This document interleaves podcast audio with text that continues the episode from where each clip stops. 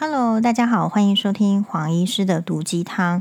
那我们这一集呢，收听呢是配合这个第四百七十二集，委屈的和平也是和平。好，我们来看一下，这个是我说在节目的最后，我说这个高雄大举为重女士传来一个文章呢，其实跟那个议议题呢是很有相关性的。这个是来自。一亩三分地，好，所以你要知己知彼，百战百胜嘛。它的标题是“老婆的家庭真让我不舒服”，请让我念完这个全啊、呃、全部的文章。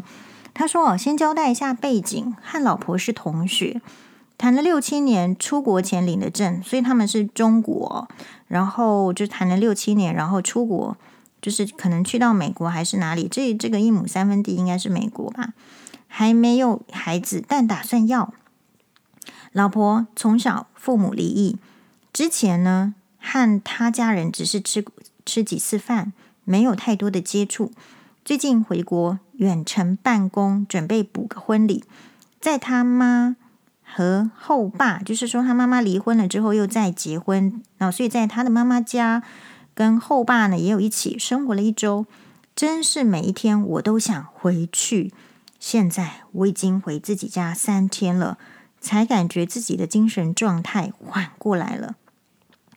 让我不舒服的是他妈，也就是我岳母，天天讲一些伪科学，有极强的控制欲，同时脾气暴躁，虚荣心强。举个举几个例子：一，出门老婆穿鞋，他妈非得说自己另外一双鞋好看，让老婆穿。老婆说尺码不合适，穿着不舒服。这都能堵在门口拉扯几回合。最后他妈直接上手来呀，来拉！哎呀，你试试呀。第二个，早上洗脸用洗面奶，就是我们台湾说的那个洗面乳，长篇一大论一堆，对皮肤不好，把保护皮肤的油都去掉了。刮胡，我终于知道我老婆为啥之前皮肤不好了。句号，早上喝咖啡，说咖啡不能喝，对身体不好，以后不要喝了。还有什么？我们公司体检不行，要去检查什么才能检查出癌症之类的。第三，老婆早上起来说有点头疼，可能感冒了。好，过了会呢，他妈就伸出两个白色的药片，对话大概是吃这个，这什么药？治治感冒的，你吃啊。什么感冒药？我不乱吃，就是治感冒的。我还能害你吗？那你把药盒拿来看看，快吃！我是能害你咋地？我在旁边都看不下去了。啊，就说了句还不确定是不是感冒，没有太大的症状，还是别吃了。然后呢，他妈直接扭头去洗手间，应该是去把药片扔了。然后一天没给过我什么好脸色，我到底也不知道是什，我我到底也不知道什么药。巧合的是啊，我回去我一趟这个姨姨家，呃，可能是阿姨家，因为我有些咳嗽，我姨拿了盒。费宁颗粒给我，告诉我他们咳嗽吃这个有用，你也吃个吧。我说没事，先不吃。后来一直咳，就吃了，确实缓解。我只是感觉这才是正常的沟通方式。四，家庭聚餐其实就是去姥姥家和舅姨们一起吃个饭。哎，他们的姥姥家好像是阿嬷家哦。但当天我昂扣遇到个紧急问题，不能按时下班。我发消息说有急事过不去，你们先吃吧。然后就不停收到讯息，你为什么不来？那怎么行？就等你了，还多久？饭都凉了。我表示我不介意，你们先吃，根本没用。最后我晚去了一个小时，饭凉了，我道歉，大家开吃。我真不知道除了让我不舒服还有什么意义。五，经常和老婆说悄悄话，我走过去就立马不聊了。我并不是故意走过去哦。一次刚开完会是去喝水，一次去拿电源线。有一次我听见是鼓动老婆别工作了，在家做个小女人。哎，听到这我真累了。第六，因为我们要在我家办婚礼，之前和老婆商量的是婚礼简单些，有些环节没必要了就省了，或者是随便些，比如婚纱照和婚车。有一些环节我们认为重要，就选最好的，比如酒店、婚纱。然后呢，岳母听到最终的计划，嗤之以鼻。又不是为什么不在国外拍婚纱照而回家拍婚礼，放出来多好看，多让人羡慕，又是为啥没有婚车？你不遗憾吗？刚开始我还耐心解释，我们在国外的这个地方水平一般，而且特别贵。我们已经去旅游过很多国家了，感觉没必要，因为我们两家是异地，所以。啊、发婚房和婚礼大厅在一个饭一个酒店，就是我们小城市本地最好的五星酒店，没必要婚礼婚车了。然后又听什么人生就一次巴拉巴拉，我真累了。我们自己出钱做我们自己的事，还得接受你这个不出钱不出力的人批评。人生就一次，动动嘴简单，后面的日子还不是我们自己过吗？七，接上一个，我们靠自己出国这几年经济状况不太好。才刚安稳下来，这几年他妈说话张口就来，但从来没真正出过什么。我和我妈说，我们钱估计不重要，但其实不但一分没给过，有段时间还老向老婆要钱。我们过节还要包红包给他。哎呀，我手机没电了，好，赶快去充电，然后接下来就不念下去。其实他这个抱怨，他这个未来的准岳母很强。大家听完有什么感受？其实我觉得这个感受就是，其实这个就是台湾老人的日常。可是，在他们那边已经觉得不要接受老人这个样子。所以，呃，我在更久更久之前，我曾经有一位这个好像是住在中国上海的网友，他私讯给我，他是嫁给台湾人老公，然后他遇到婆媳问题。然后他的问题问我是，所以他才会去看黄医师相关的节目。然后他给我的那个 feedback，我觉得蛮震撼。他告诉我中国没有婆媳问题。然后那时候我就心里就想说，怎么可能中国没婆媳问题？因为其实，在很多我们在台湾可以看得到的中国的地方新闻，还是有一些是有婆媳问题啊。比如说什么，呃生完小孩子们叫他怎样，然后就就离婚了，嘿，很多。可差别在哪里？你知道为什么中国的婆媳问题比较少吗？因为他们不会忍耐。好，所以我们前一个 podcast 说，有人说台湾是奴性。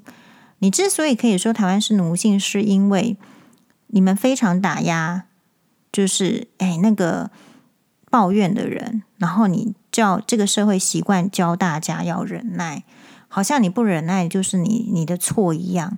好，如所以为什么可以高高在上说别人奴性？是因为我们没有像韩国一样，你稍微有个问题，就是给你出来抗议，给你丢鸡蛋，没有这样的事情。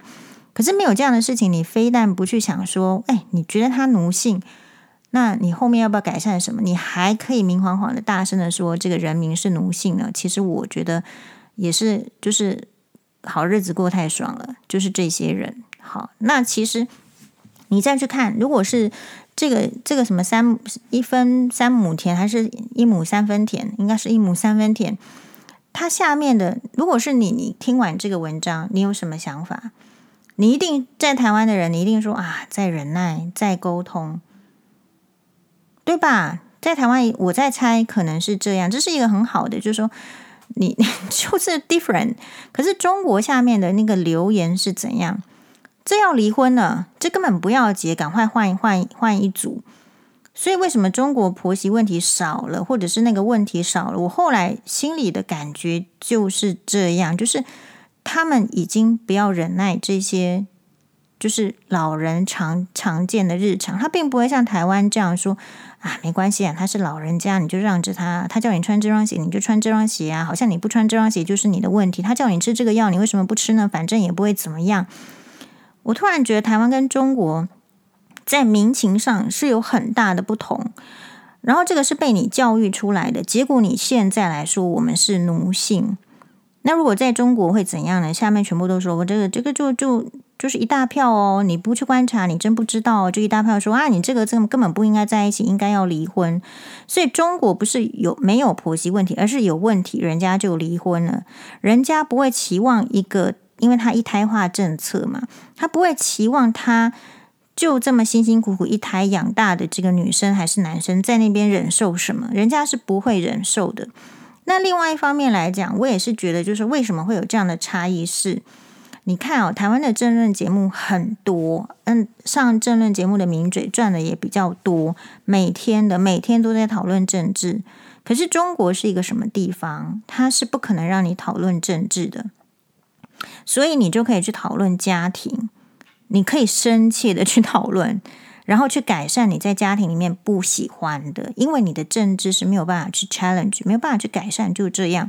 而且我相信，在他们的职场里面，如果你有去过，因为我有听过啦，好，就是，然后我也相信是这样，是因为他的那个本质是要，就是周少生多，就像好像是考联考，很多人说黄医师你厉害哦，很会读书。我想，我想说，把我丢到中国去，好像不见得可以，因为主要是。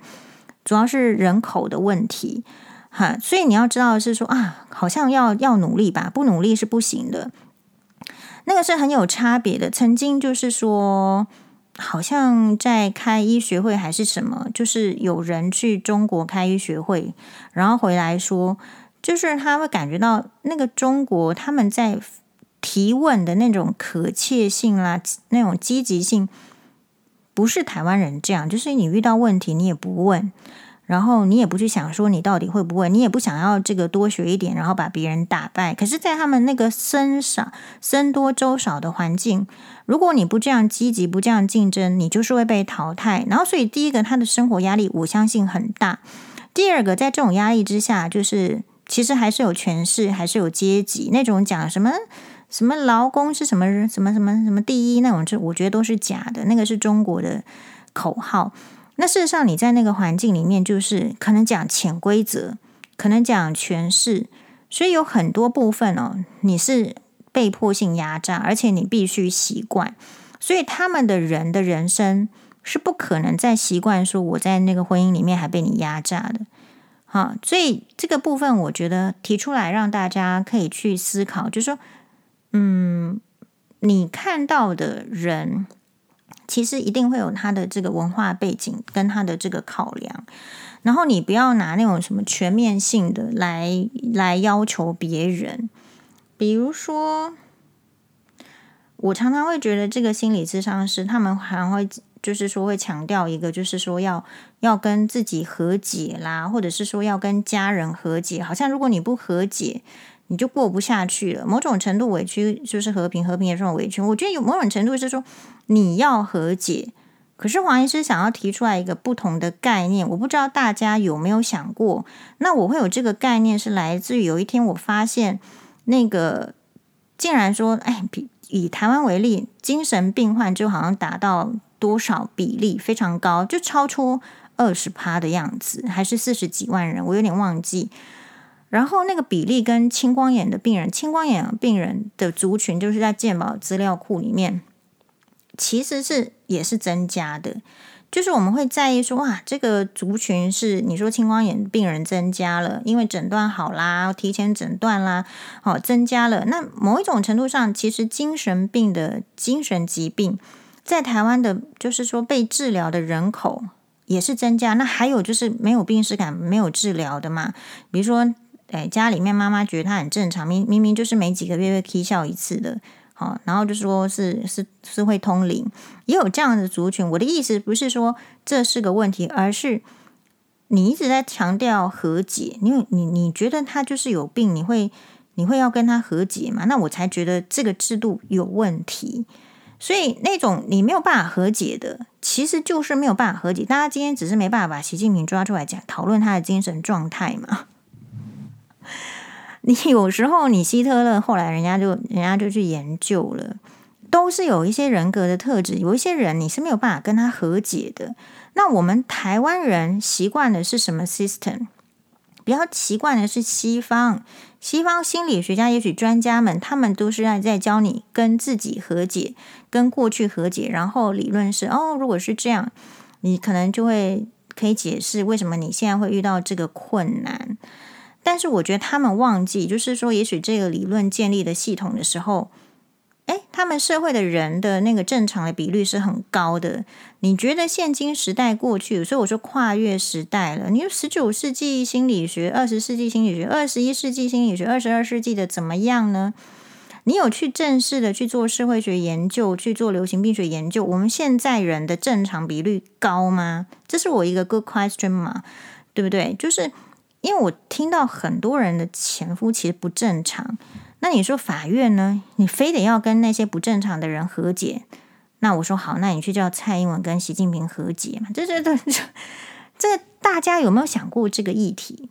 好，不是说和解，所以在台湾为什么会你会你你会被教育成这样，然后人家还来骂你是奴性，然后你还不敢，我不敢拍桌子，是人家就教育你，你要和解，然后你才能获利，你非得跟那个人和解，不然你不能解决现在的问题。可是那个人正常吗？那个人是我应该要和解，还是我应该要保持距离的？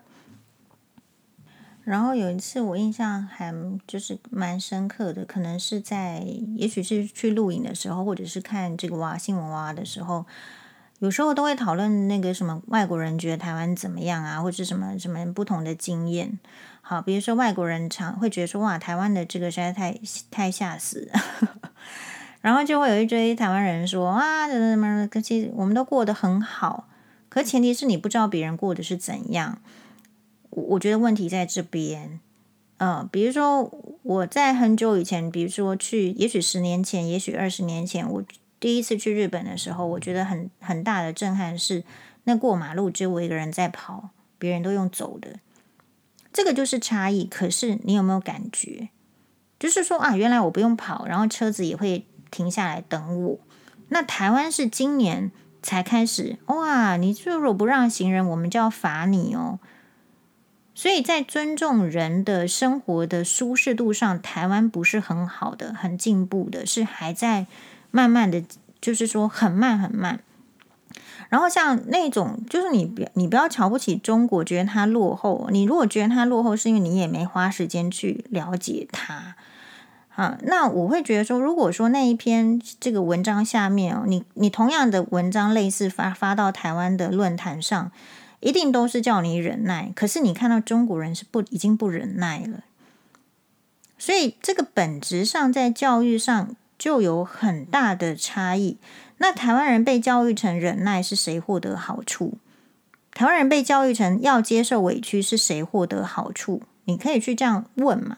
当你把台湾人教育成这样的时候，就会有一个人来说，委屈的和平也是和平，你还觉得是对，是吧？好，所以事实上是不对的事情，你到时候就会就会被洗脑。所以你说这个美人姐，你说她这个 out of old fashion，不如说他很知道台湾人的人性吃哪一块。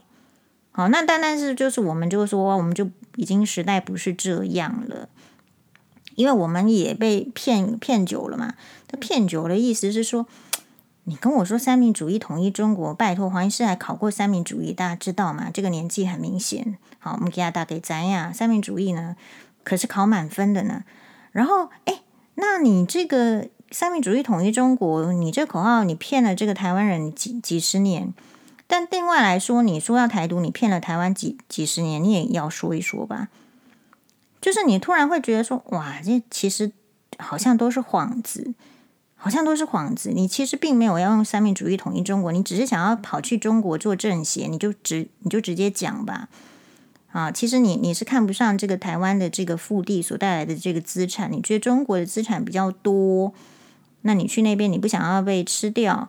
最近不是有个台台湾的网红，好像说什么他哦，好像十九岁，然后说是台湾的网红，然后在中国他可能去念书还是怎样？我其实只是看标题，但是他的标题好像是说。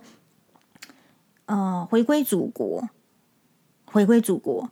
其实我我在想说，中国人跟台湾人的那个观念思想会怎样呢？就是说，如果你真的认同那是你的国家，你不会讲回归 祖国这个事情啊，你不会啊，真的不会啦。哦，所以这边就是揭露了，就是说，其实彼此没有认同嘛。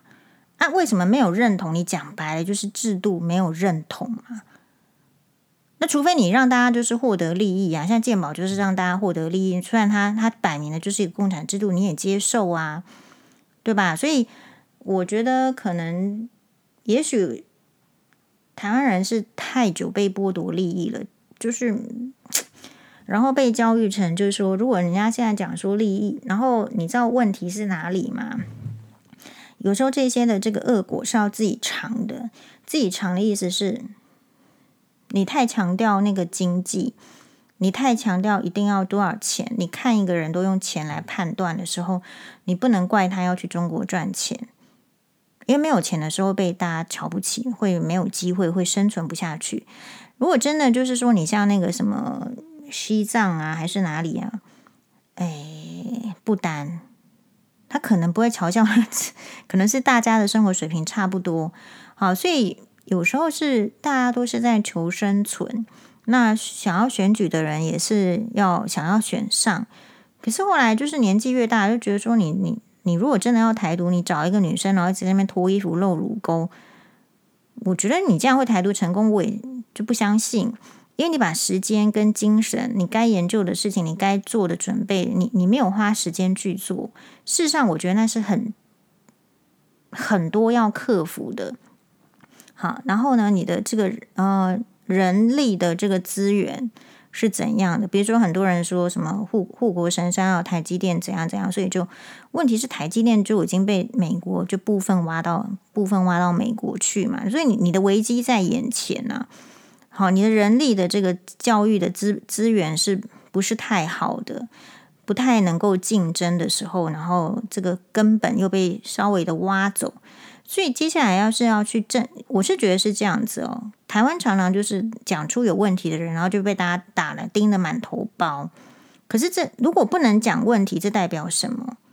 就是要忽视问题，然后就轻松，然后根本不改正，然后那个钱呢，就就自己用就好了，根本不要，因为改善问题是要花钱的，所以没看到问题是最好。